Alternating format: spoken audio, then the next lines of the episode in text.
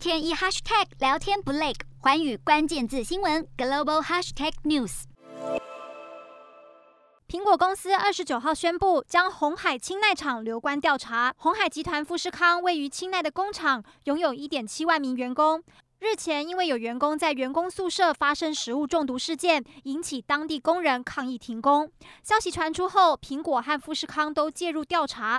苹果表示，清奈工厂所使用的员工宿舍和餐厅不符合规定标准，已经派遣人员到现场评估宿舍条件，并将进行整顿。而在工厂尚未符合标准前，清奈厂将会暂时留关，不会给予任何新的业务。而红海则表示，目前已经着手重新组织当地的管理团队，将会确保能够达到并维持该有的标准，会立即采取行动改善设备，重新调整营运的规范。